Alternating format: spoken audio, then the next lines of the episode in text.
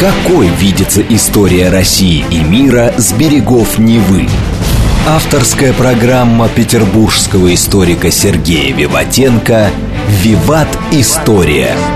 Самые яркие и самые загадочные страницы прошлого, судьбы людей и империй, великие достижения и потрясения от древних времен до современности.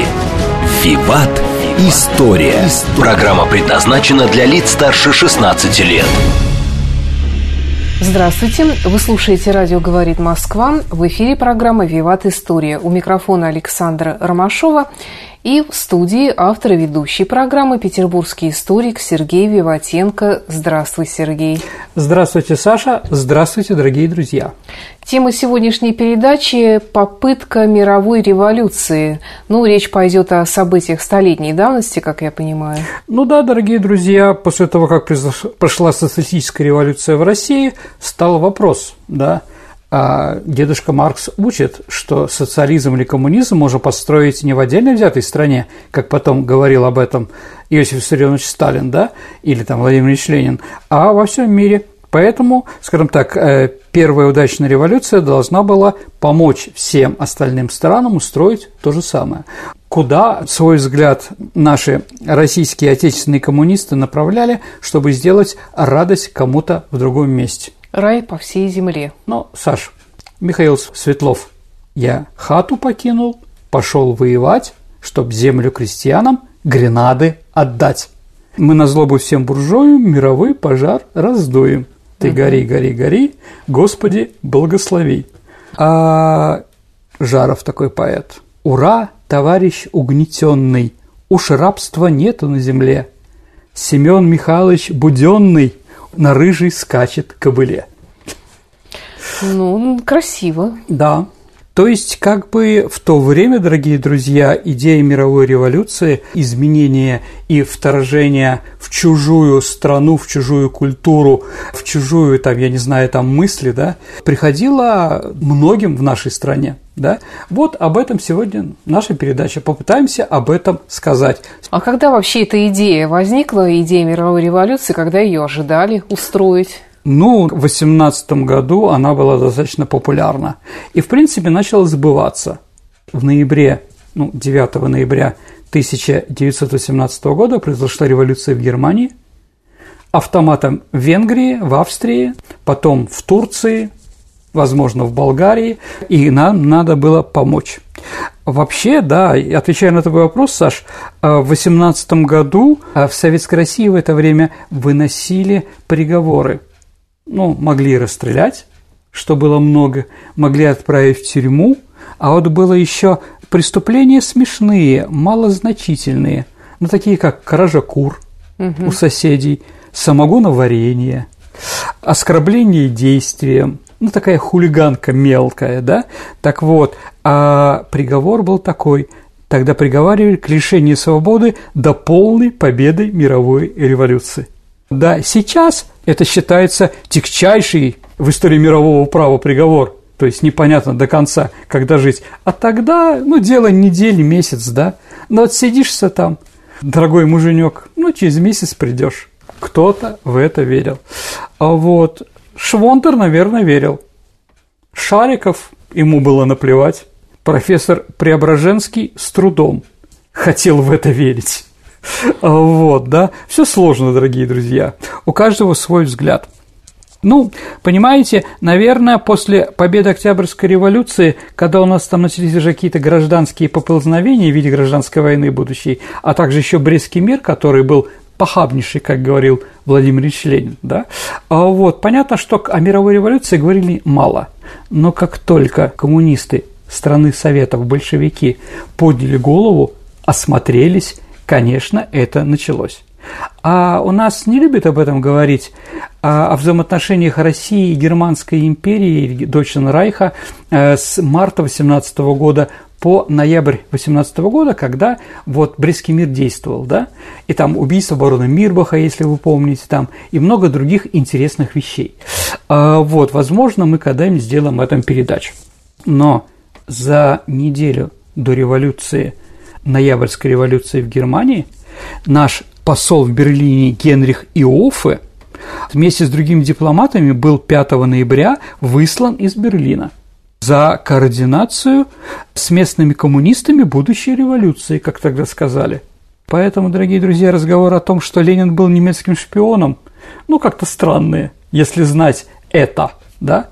Вот, так или иначе, в марте 19 года на третьем конгрессе Коминтерна, коммунистического интернационала, а, это новый третий, да, интернационал, Лев Троцкий выступил где сказал, что после разгрома контрреволюции в России, ну что происходило в то время, да, начнется, начинается поход на капиталистические страны Европы.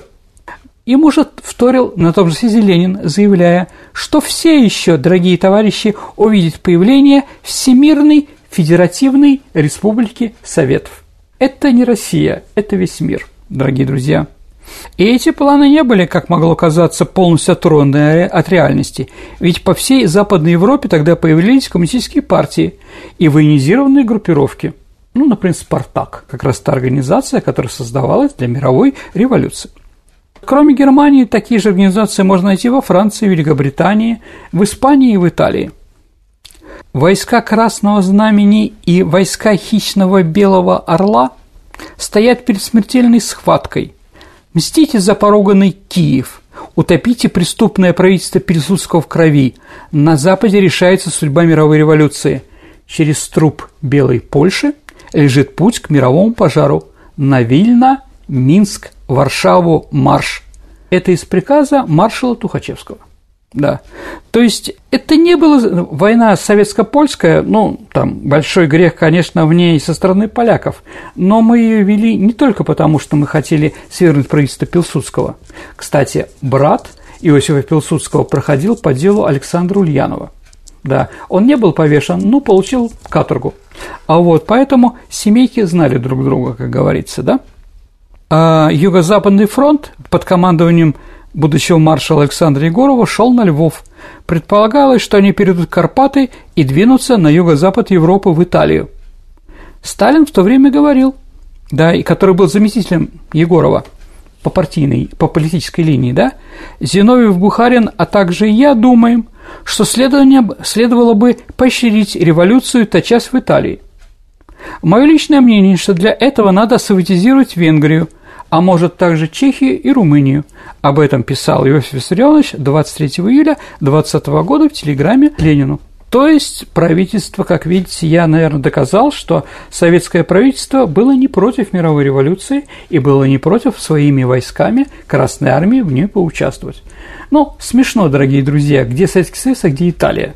Ну, не граничим мы, никогда не граничили, в принципе, да? Это ж сколько надо было пройти и туда помочь, да? Вот, ладно.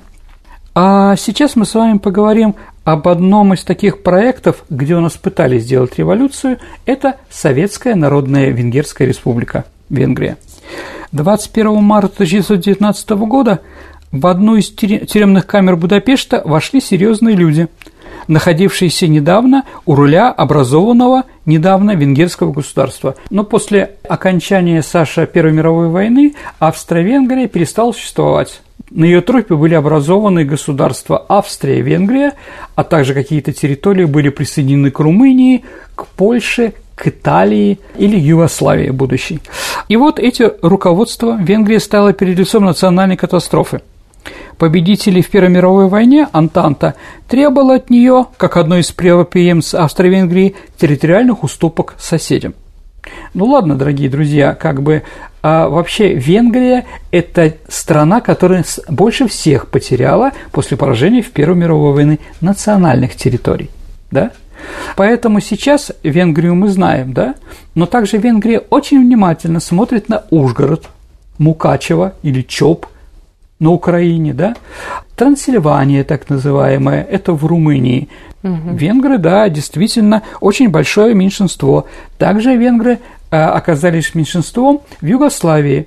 Сейчас это называется воеводина, а венгры это называют банат. Ну, так или иначе.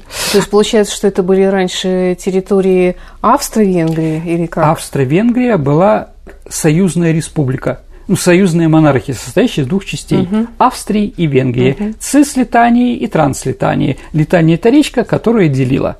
И Венгрия получила под свое управление ну, много славянских земель, да, но в том числе все земли, где жили венгры, да. И после Первой мировой войны Антанта поставила им условия, что те страны, которые помогали Франции и Англии во время войны, должны у венгров получить. Да, еще раз, Румыния Трансильванию, а, и там Сербия получает э, воеводину. Ну и другие там разные по мелочам. Чехословакия получает а, Закарпатскую Русь. Вот, конечно, венгры не хотели. Правительство ушло в отставку тогда венгерское, и венгерские патриоты решили, что в сложившейся ситуации для сохранения страны надо идти на союз и подчиняться кому угодно. Главное, чтобы это кто-то сохранил Венгрию. И, Саша, эти кто-то были коммунисты лидер которых Белокун в тот момент, как мы начали говорить, находился в той самой камере. Свое первое распоряжение как министр иностранных дел и реальный лидер правительства он продиктовал прямо в камере, не тратя время даром. Венгрия стала социалистической республикой, второй социалистическим государством в мире. Через пару дней советская власть была установлена в русской краине – Государство Русинов. В принципе, это одно и то же. В апреле полыхнуло в Баварии. Там 6 апреля 19 года в Мюнхене также была провозглашена Советская Республика. Также появилась еще Словацкая Республика. Планы Ленина устроить мировую революцию начали сбываться. До мировой или, как по крайней мере, общеевропейской победы мирового пролетариата на фоне послевоенной разрухи и косившей народ испанки – там еще было много чего интересного. Оставалось все ничего, буквально рукой подать. То есть получается, что как бы действительно пожар раздувался, или как это, пример заразителен? Почему так Слушайте, с одной стороны, пример заразителен. Ну, мы с вами уже говорили где-то месяца два-три назад о том, что венгры, находящиеся в плену в Советском Союзе, а их было много пленных, начитались, насмотрелись чего угодно у нас тут, да?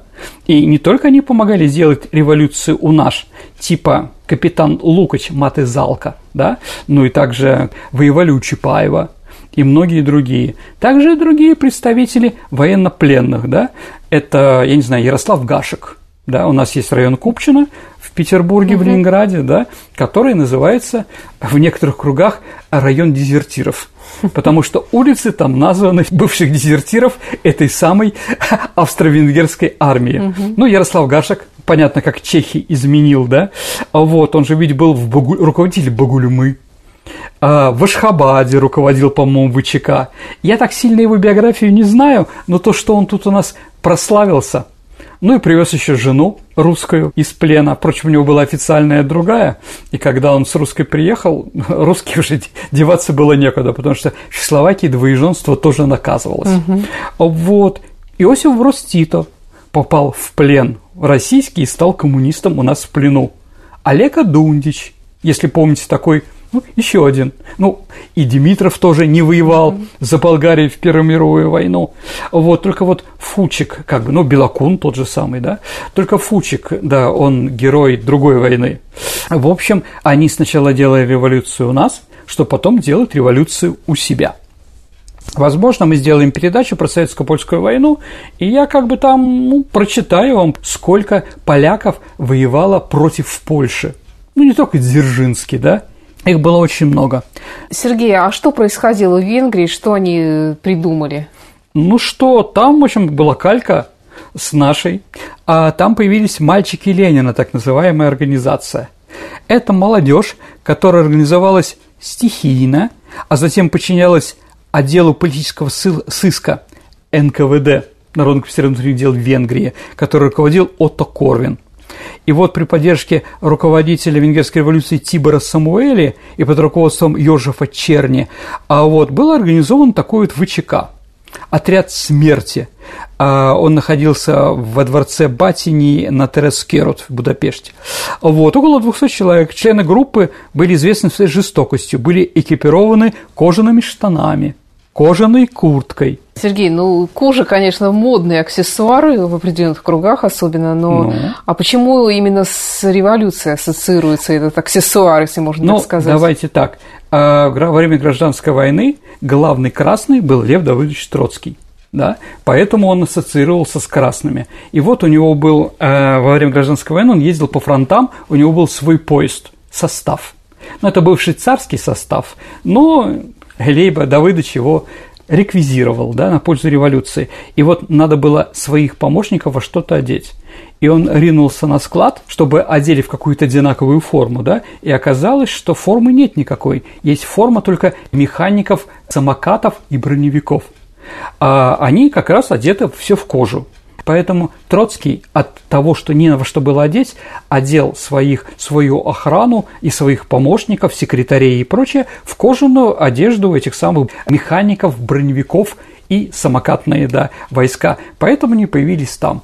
Ну и потом по всей Европе пошло же мода на кожу как революционный да, атрибут. В советское время, Саш, э, наше детство, да, мы же видели все комиссары входят в кожаных каких-то, ну я не знаю, там полупальто, плащах или пиджаках. Угу. Называйте как угодно, да? Кожанка. Как... Кожанка, абсолютно верно, кожанка ассоциируется только, да. Поэтому мальчики Ленина, ну, хотели походить на старших братьев, да. и поэтому тоже одели в кожанки. Сергей, а когда ты говоришь самокатные войска, ты имеешь в виду вот эти вот самокаты, на которых сейчас ездят? Да нет, конечно. О чем речь? А, ну, борьба была и в то время а, с космополитизмом и там разными европейскими словами, которые вылезают к нам, да, поэтому велосипеды назывались самокаты.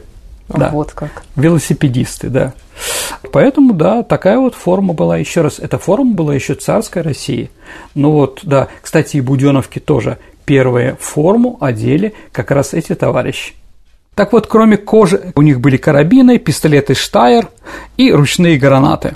Э, Тибр Самуэля отобрал международную команду своего поезда смерти – да, как раз из числа этого. То есть по всей Венгрии, тоже как Троцкий, ездил в Самуэле, ну, площадь другая, да, государство маленькое, развернуться негде, но они также занимались репрессиями. Я вам процитирую два выступления да, товарища Самуэля, которые были в это время. 11 февраля 19 года. «Повсюду бегают контрреволюционеры, расстреливайте их, убивайте их там, где найдете. Если контрреволюция преуспеет хотя бы на час, а она не пощадит ни одного пролетария. Ну, в этом можно согласиться. И вот точно нет. Прежде чем они утопят революцию в своей крови, утопить их в собственной крови. Ну, да. Они хотят нас сбросить в Черное море, а мы их сбросим в Белое. И вот еще от 20 апреля. Власть в наших руках. Всякий, кто хочет вернуть старое правило, должен быть безжалостно повешен. Такую вещь нужно кусать в горло. Победа венгерского пролетариата не шла пока с особыми жертвами. Теперь, однако, необходимо будет пролить кровь. Не нужно бояться крови. Кровь – сталь. Она укрепляет сердце, укрепляет пролетарский кулак. Кровь сделает нас могущественными. Всю буржуазию истребим, если надо. 1 августа 19 года армия Советской Республики потерпела поражение. Венгерские войска, югославские войска двинулись против венгров. Ну, понятно, потому что хотите получить Трансильванию, пожалуйста, вот возьмите ее, да, своими войсками. Хотите получить Банат, Нови Сад, Воеводину, тоже вперед туда же, да, своими войсками. Вот. Конечно, они были революционными, они были молодыми, наверное, они были храбрыми, отважными, но после той войны, в которой они просидели в окопах, профессиональная армия 4 года, я думаю, что с ними быстро разобрались, какие они бы революционными не были. После капитуляции коммунистическое руководство смогло бежать. Отто Корвин и мальчики Ленина остались в Венгрии. Главное судебное заседание по уголовному делу про них началось 25 ноября 19 года. 26 ноября э, начались судебные процессы. И вот один из лидеров турецких мальчиков, Габар Шон такой, да, на суд пришел его отец, и он попросил, чтобы Габара Шона во время суда называли Габаром Гульденбергером, настоящей фамилией. А что там были евреи, их было много? Ну, все революции, о которых мы перечислили, германские, баварские и прочие, это, конечно, еврейские революции по руководству. А в руководителе Венгрии из 20 народных комиссаров только один не был, не был евреем. Как шутили все остальные, мы взяли его в правительство для того, чтобы он подписывал смертные приговоры по субботам. Еще раз, это была мировая революция. Так вот, Иосиф Черни, руководитель мальчиков Ленина, и 13 его товарищей были привезены смертной казни казнены.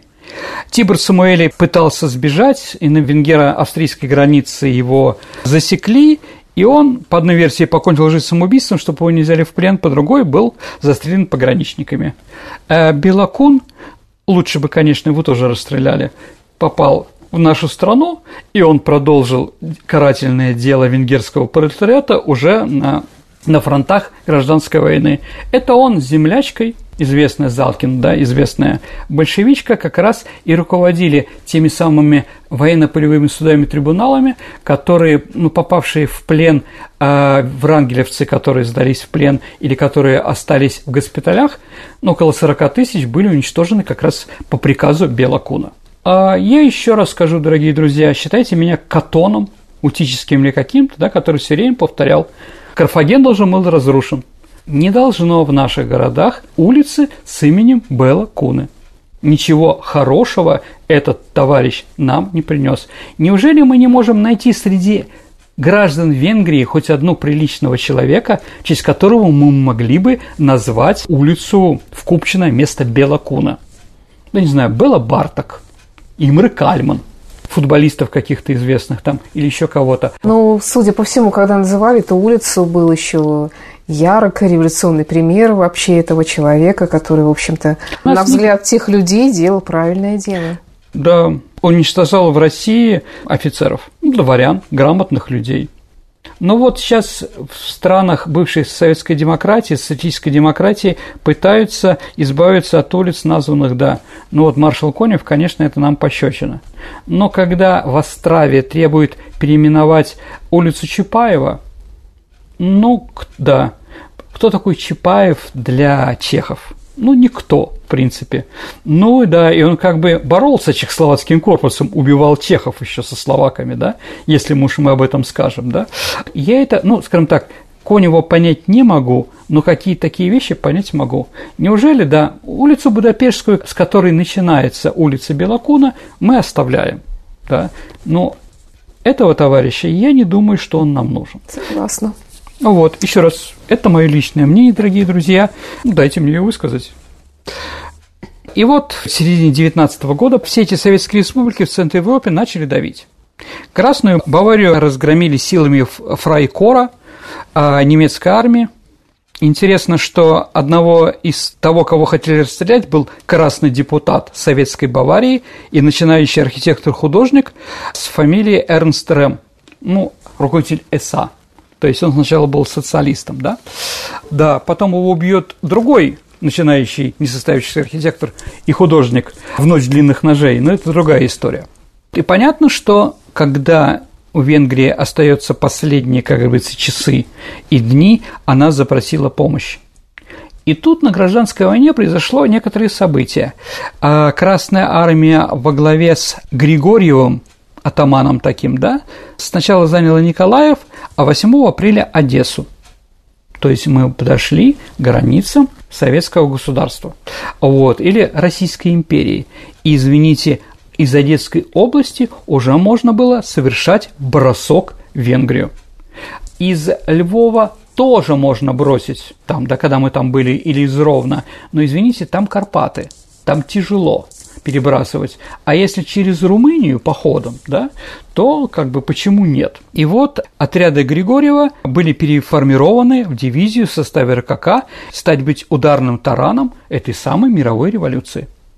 Именно они должны были пройти через Румынию или Чехию и дойти к концу апреля к русской краине, ну, Закарпатью, и через нее уже помогать Венгрии и Красной Баварии, если повезет. Сергей, давай прервемся на пару минут, послушаем новости на радио «Говорит Москва». Давайте отложим мировую революцию долгий ящик и послушаем, что день сегодняшний нам готовит.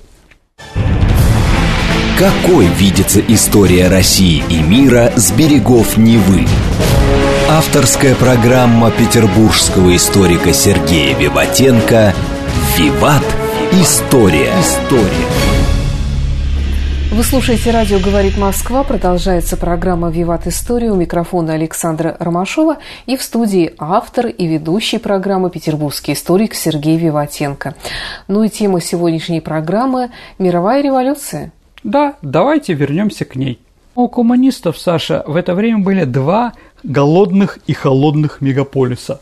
Это Петроград и Москва, который хотел есть. Ничего умнее предразверстки, которые о ней был уже разговор, я думаю, еще вернемся к экономической политике большевиков во время гражданской войны, но они не давали вестов красным. И как раз весной 2019 года, а весной, как всегда, продуктов меньше, Саш. И поэтому именно в это время города хотят есть, потому что у них уже не осталось ничего, да, и в то же время у крестьян осталось мало продуктов, хотя бы доскрести столько, сколько, сколько можно посеять. И поэтому а, атаман Григорьев – это анархическая банда, в общем-то, такая же, как батька Махно, опирающая на крестьян. А крестьяне были против протразверстки. И вот апогей протразверстки был как раз весной в апреле 19 года. И Григорьев плюнул на мировую революцию и начал, да, грабить и, скажем так, отказался подчиняться красным. Да. Ну, и там начались капитальные погромы. Все-таки на Украине тоже было очень много евреев, которые ассоциировались в то время с советской властью. Поэтому Григорьев не пошел через Дунай. Идея мировой революции рухнула. Да, потому что нужно было воевать с этим самым Григорием. Сергей, может быть, ты поподробнее все-таки расскажешь о, о Григорьеве, о его ну, восстании? В этом есть смысл, Саша, по той причине, чтобы понять, что было потом. Кронштадтский мятеж и Антоновщина, да? Mm-hmm. Так вот, э, в мае, э, в мае 19 года Григорьев выпустил так называемый универсал, то есть документ воззвания, в котором он призывал советы без большевиков и коммунистов, да, а большевиков громить повсюду.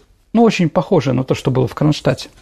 Григорьев двинул свои войска из-под Одессы не за Дунай, а на Киев, Полтаву Екатеринослав.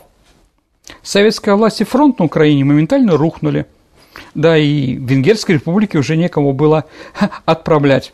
7 мая нарком военмор Украины Антонов Овсеенко отдал приказ Третьей армии, основную ударную силу, которую составляли отряды Григорьева, наступать на Румынию, но его никто не послушал.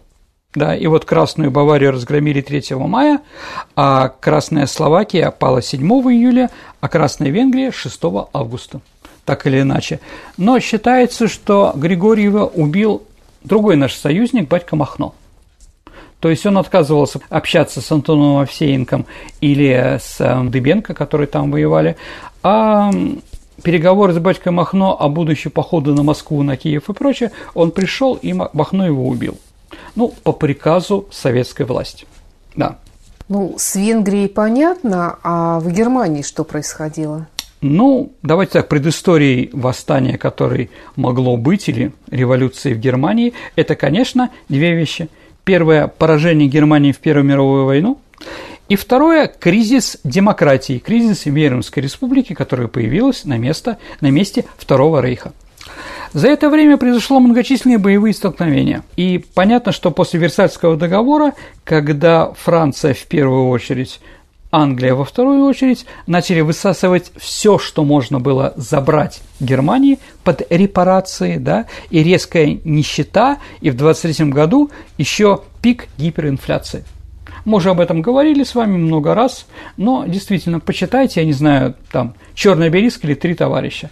Помните, там один из трех друзей, он заплатил за год вперед трактирщику, да, за обеды. Да, а во время инфляции все эти деньги рухнули. И, в общем, он как бы питался практически на халяву. Ну, давайте так, билет на трамвай в Лейпциге в 23 году во время этих событий, о которых сейчас будем говорить, о восстании в Гамбурге, да, э, стоил 4,6 миллиарда дойчмарок. Ну, такие цифры интересные. Я помню, как ты рассказывал, что с утра зарплату сразу людям давали, чтобы они успевали потратить. Ну да, или, или во время обеда. Да. Так считали по будущему, да, отпускали их на 2-3 часа, да. чтобы они хоть что-то купили. Но это, конечно, было ужасно. Ну и понятно, что Коммунистическая партия Германии в это время получала поддержку простых рабочих, которые требовали разобраться с этими ужасами с одной стороны, а с другой стороны она получала поддержку как раз от нас. Оккупация французами Рура еще больше радикализировала политические споры. В августе прошла общегерманская забастовка против действия канцлера Вильгельма Куна, который в то время возглавлял страну. В конце сентября 23 года правительство Рейха ввело в республике чрезвычайное положение. А 1 октября состоялся так называемый Кюстринский путь Черного Рейхсвера, то есть часть Германии, крайне правые, а захотели тоже вернуть кайзера. Но это как Корниловский мятеж после революции. Не только радикализируются крайне левые, но появляются и крайне правые. 13 октября Рейхстаг принял закон, по которому, а, по мнению автора Густава Штрезермана, должна быть сделать возможным легальную диктатуру. А в Гамбурге произошла демонстрация нескольких тысяч безработных. Они штурмовали запретную зону, куда им запрещено было ходить, ворвались в ратушу. А в середине октября в Саксонии и Тюрингии также сформировались конституционные правительства, в которые вошли коммунисты. Позиция в отношении попытки вооруженного восстания Германии вызвала споры в коммунистическом движении – в то время как влиятельные члены Коминтерна играли с этой идеей, руководство КПГ было против восстания. Точные мотивы небольшой гамбургской группы во главе с Хуго Урбансом, Гансом, Киппенбергером и Эрнстом Тельмином и сейчас еще не, э, непонятны. То есть, дорогие друзья, руководство Коммунистической партии Германии были против этой революции. Но руководство Гамбурга, коммунисты Гамбурга считали по-другому один из руководителей Гамбургского восстания Эрих Воленберг. А, он бывший функционер Коммунистической партии Германии, потом сбежал за границу и издал так называемые «черные протоколы» под именем Йонса Йохлера. И он говорил, что восстание гамбургское было задумано как пробный шар для общегерманской революции. Местное восстание должно быть пощупать мечом, как он пишет, существует ли в Германии революционная ситуация – если вопрос не удастся осуществить, КБГ выйдет из ситуации без серьезного ущерба. То есть они тоже были, но на слуху были против. Но это как Зиновьев и Каменев перед 25 октября, когда они сказали, что мы не согласны. А вот председатель ИККИ, исполнительного комитета Коммунистического интернационала, был Григорий Зиновьев. И вот он руководил. Под его руководством в Германию были посланы военные советники – в основном латышские стрелки. Также был отправлен Карл Радок, известный такой коммунист, да, который должен был поднять. И вот э, Зиновьев перед революцией заявил, «Я приникаю ухом к земле и слышу приближение революции. Но, боюсь, как бы социал-демократия не казалась самой главной контрреволюционной силой». В середине 20-х годов президиум в ЦИК рабочие одного оборонного завода прислали подарок – на середине подноса находилась крыса, на которой была надпись «Мировая контрреволюция». Угу. А вокруг нее мешочки с надписями «Троцкий», «Сталин», «Бухарин», «Зиновьев» и так далее. Этот завод, Саша, как думаешь, что производил? Яды. То есть, как бы, да, а революция, она романтичная, она интересная, пермоментная для кого-то, да. Вот такая организация, которой руководил Зиновьев – в ночь с 22 на 23 октября военачальник участка КПГ Вассеркаунте получили оперативные приказы от регионального руководства. В 5 утра начались атаки на полицейские участки, чтобы получить оружие, которое нужно было повстанцам. Хотя в то время э, членов КПГ в Гамбурге насчитывалось 14 тысяч человек, но только около 300 активно принимали участие. Всем удалось захватить около 250 винтовок. Помимо Гамбурга, ареной попытки государственного перевода стала Альтона, ну, это ближайший пригород э, Гамбурга, и район Сторман. Нападением подверглись полицейские участки. И с тем табельным оружием, которое они захватили, началась попытка захватить центр города. Но попытки восстания были подавлены в течение нескольких часов – только в районе Барнбек, где на, на предыдущих выборах за КПГБ проголосовало 20% избирателей, повстанцы получили поддержку населения. В других местах не дай бог. Да, понятно. Убедившись в безвыходной положении, коммунисты ночью тайно покинули свои позиции. Поэтому удар гамбургской полиции по этим баррикадам ничего не привели.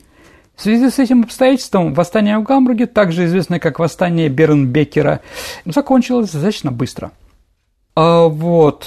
24 октября 18 часов, через несколько часов после общего окончания восстания граждане собрались на очередной митинг. Помимо ответственности коммунистов за восстание, депутаты-социал-демократы обратились тогда к бедственному положению немецкого населения, что в первую очередь сделало возможность такое действие. Коммунисты были арестованы, в том числе достаточно известные, таких как Фриц Эссер, Вальтер Флис. Вообще, во время восстания в Гамбурге а, погибло всего 100 человек. Да, 17 человек были погибшие полицейские, 24 повстанцы и остальные 61 а, мирные жители – которые просто попали под руку. А на самом крупном процессе а, было осуждено 191 повстанец, но эта революция, э, эта попытка восстания сыграла отрицательную роль для КПГ. После этого в Гамбурге коммунисты уже большинство никогда не получали. Рабочие теперь голосовали или за социал-демократов, или за нацистов – потому что, ну, восстание было неудачно подготовлено и оказалось вообще ни к чему. Внутри самой коммунистической партии Германии, особенно после того, как лидер восстания Эрнст Тельман был избран председателем партии, был разработан героический миф о восстании, который особое внимание уделялось малочисленности, безнадежной борьбе и героическому мужеству повстанцев – ну, это потом очень в ГДР тоже распространялось. И фильм был про это сделан в 50-е годы. Ну, во всяком случае, я помню ГДРовский. А Терман писал в партийной органе Ди Роты Фаны, Красное Знамя, наша партия в целом была слишком незрелой, чтобы предотвратить эти ошибки руководства. Таким образом, осенью 23 года революция провалилась из-за отсутствия одной из важнейших ее предпосылок – наличия большевистской партии. Конец цитаты. Ну, часть буржуазного лагеря, конечно, этим воспользовалась. Сергей, еще где-то были попытки революции? В Эстонии. Ну, если мы говорим про Европу сначала, давайте про Европу. Эстония. В конце лета 24 года Центральный комитет Коммунистической партии Эстонии, Латвии и Литвы опубликовали совместное воззвание в трудящимся Эстонии, Латвии и Литвы, в котором предупреждали о готовности буржуазии э, прибалтийских республик установить фашистские режимы и призвали рабочих крестьян этих стран бороться против такой угрозы. Кроме того, тем же летом на второй конференции Коммунистической партии Эстонии одним из основных вопросов стало вооруженное восстание в Эстонии. В ряде городов страны коммунисты развернули кампанию, проводя серию собраний с призывами к свержению буржуазного правительства. Призывами к восстанию выступила нелегальная газета «Коммунист», печатный орган КПФ. Призыв к восстанию передали политические заключенные тюрем Таллина. Военно-техническая организационная подготовка к восстанию была начата весной 24 года в условиях строгой конспирации. Руководителем и человеком, разработавшим детальный план восстания в Таллине, а, был приехавший нелегально из Москвы Карл Тракман. Он офицер штаба, генерального штаба РКК. Поддержка восстания в Советском Союзе был создан постоянный комитет, который руководил этим восстанием, в который вошли Иосиф Сталин, Лев Троцкий и Михаил Фрунзе. Решения о выборе дате восстания были приняты 29 ноября на объединенном заседании Центрального комитета Коммунистической партии Эстонии и Комсомола Эстонии. Это, по-моему, улица Кадака, 9. В ходе заседания был создан военно-революционный комитет, ну, как в Петербурге, как у взрослых, в составе 10 человек под председательством Клейна, а начальник штаба Рим – ВРК также утвердил план, согласно которому восстание должно пройти еще, в, э, кроме Таллина, в Пярну и в других крупных городах. 1 декабря восставшие захватили резиденцию государственного старшины Фридриха Акеля, ну, типа президента. Акель жил в официальной резиденции в центре города, ну, видимо, в Кадриорге, за собором Александра Невского. При нападении повстанцев он скрылся в дальней комнате и заперся – Представляете, да? Господи, да. И вскрыть не смогли. Ну да, его адъютант Шенберг выпрыгнул из окна и под градом пули побежал к зданию военного министерства. Ну, как одного человека под градом пуль не убили, непонятно. Видимо, град пуль тоже был эстонский, определенно количественно мало их было. Но так или иначе. Вот, по его воспоминанию, да, и военный министр срочно пристал на помощь президенту бронеавтомобиль. При приближении бронеавтомобиля повстанцы скрылись. А, также был захвачен главпочтамп а, и несколько полицейских участков. Дружины Кристиана Грюнбаха и Вильяма Роубаха заняли авиадивизион и аэропорт в Ласномяге, захватив три самолета. Практически все солдаты авиадивизиона присоединились к восставшим. Был захвачен также Балтийский вокзал. движение поездов, с которого было приостановлено, а также железнодорожная станция Таллин-Вяйке. Товарная, видимо. Повстанцы из числа военнослужащих, но она называлась автотанкового дивизиона. Вот, я не знаю, что эстонцы подразумевают под словом «танк». Да, ну, пусть считать, что у него были 12 танков. Да, в русской армии, российской армии в то время советской не было столько танков, но эстонцев, видимо, были. В уличных боях повстанцами был убит 21 человек, включая министра транспорта Карла Карка. Ранено 25 военнослужащих и 16 гражданских лиц. Потери восставших убитыми составляли 12 человек. Это помните, как э, в Бумбараж, да, там, его друг пытался революцию делать в деревне, гранату бросил. Вот, да. За подавление восстания последовали массовые аресты, в ходе которых было убито еще несколько повстанцев, оказавших сопротивление более ста. По советским источникам несколько сот захваченных участников сторонников восстания были казнены. В Эстонии был такой советский фильм «Цену смерти спроси у мертвых». Да. Это как раз про это. Ну, если кому интересно, посмотрите, да. И Кингисепп был расстрелян. И честь этого товарища – наш город Ям или Ямбург, да, в Ленинградской области назван в честь Кингисеппа. Я, кстати, никогда об этом не думала. Я думала, Кингисепп – это какое-то старинное финское название. Ну да, что-то есть. Сеп – это у эстонцев окончание значит специальность. По-моему, там каменщик, по-моему. Кингисепп. Хотя я могу и ошибаться. Мюрсеп – это который человек, не только баскетболист, но человек, который строит, э, нет, Киви Сэп, наверное, все-таки каменщик, а Мюр Сэп – это который делает заборы. Вот, да, ну так или иначе, вот честь него Ничего в Эстонии больше даже город Саарема, да, уже давно не носит название Кингисеппа. Я думаю, ни один улицы там нет, да. Есть там была мемориальная доска честь восстания, там изображены три человека. Как шутили в Советской Эстонии, это первый памятник, где показали всех восставших, всех участников революции. Трех человек, так или иначе. Сергей, а где еще в Европе пытался вспыхнуть пожар мировой революции. Ну, в Болгарии восстание Стамбулийского, так называемого, да. Вот, в принципе, все. В принципе, все. Но если, да, революция, революция в Испании, она вопреки произошла, скажем так, Коминтерну и прочее, но потом коммунисты этим, конечно, воспользовались, да. А так, в принципе, в это время коммунистическая идея была очень популярна. А где-нибудь еще в мире э, были случаи мировой революции, устройства ее? Ну, давайте И были так. ли удачные случаи? А, хорошо. Ну, давайте так. В Азии было два. Удачно это в Монголии, если это можно называть, да, там. Ну, освободительное движение в Монголии, да, а, во главе с Сухобатором или Чейбалсаном, да, а, вот, они как бы что-то организовывали, да, а потом, когда туда появился Унгерн Штакельберг, известный генерал, э, белый, да, то мы туда вели войска, и уже, конечно, Монголия стала социалистический рельс. Только единственный император, он еще там года четыре существовал, пока не умер, да. Вот когда он умер, только тогда уже она стала республикой. Ну, там все сложно. Ну и Кантонское восстание, или Гуанчжоу, на юго-востоке Китая, там ближе к границам Вьетнама, где Хайнань, известный курорт.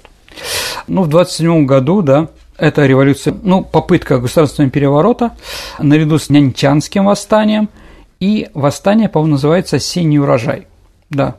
Это было ответом коммунистов на переворот Чайканши, который Гаминдан, который захватил власть 12 февраля 27 года. И вот восстание было поднято под одобрение товарища Сталина. В подготовке восстания активное участие принимали эмиссары Коминтерна Гейнс Нойман – участник восстания в Гамбурге как раз у него есть, да, Виссарион Ламинадзе и Эдмунда Пелузо, то есть представители различных направлений, да, которые должны были сделать революции. Ламинадзе в 27 году поехал в Китай в качестве представителя Коммунистического интернационала. Принял участие в 7 августовской конференции Коммунистической партии Китая. Вот, она проходила в русской концессии в Ханькоу. В нашей стране очень популярен чай.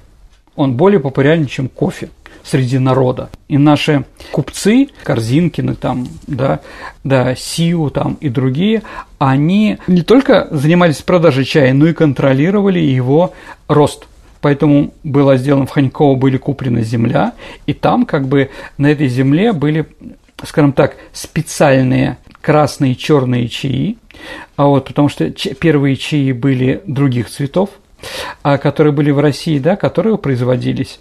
Сначала их через Кяхту довозили там, через Урал уже в Москву и в другие, но после открытия Суэцкого канала их стали производить через э, порты Гонконга и Кантона, вот этого Кантона, Гуанчжоу, да, а через Одессу уже распространять, а после постройки Транссибирской магистрали уже было тоже понятно, как это было сделано. А, так вот, да, и как раз в этой концессии, которая, в принципе, принадлежала России, вот проходил этот самый коммунистический, туда китайская власть попасть не могла. Как сказал в это время товарищ Мао, политическая власть вырастает из ствола ружья. Да. К сожалению, революция не удалась, по мнению китайских источников, было расстреляно 25 тысяч коммунистов после этого. Ну, можно верить, можно не верить, что там ну, жесткая революция 100% тоже не удалась. А в это время, в это время Коминтерн издал книгу, называется «Вооруженное восстание». Она была выпущена э, немцем под псевдонимом Нойберг. А это своего рода учебник, справочное пособие по теории организации вооруженного восстания. Эта книжка была очень популярна, она была у Че Гевары, у Фиделя Кастро и у Мао Цзэдуна потом, да, все ее достаточно читали. Книга была подготовлена инструктором военного аппарата Коммунистической партии Германии и сотрудником разведуправления РКК Августом Гайлисом. Авторский коллектив был Эрих Валенберг, о котором я уже говорил, да, вот также Василий Блюхер – да, который тоже имел отношение к гражданской войне в Китае, где он там был нашим смотрящим, что ли. Помните фильм «Офицеры»? Там товарищ Иван, который играет Лановой, да? А вот таких вот товарищей Иванов было много. Во главе Блюхер. Также автором был Иосиф Пятницкий, Пальмира Тольятти, Михаил Тухачевский, Уншлихт, ну и Хо Ши Мин – да, они все эту книжку написали. Вышла она первоначально в 1928 году на немецком языке, через три года переведена на французский и русский языки. В 1932 году испанские троцкисты без ведома Коминтерна перевели ее на испанский и распечатали тоже там. Да. Вот такие попытки. Сергей, угу. когда окончательно погасло пламя мировой революции? Ну, наверное, Давайте так, а у нас э, внутри страны, когда окончательно Сталин пришел к власти, он понял, что это бесперспективно, и надо строить социализм в отдельно взятой стране. А потом, как говорится, посмотрим. Да.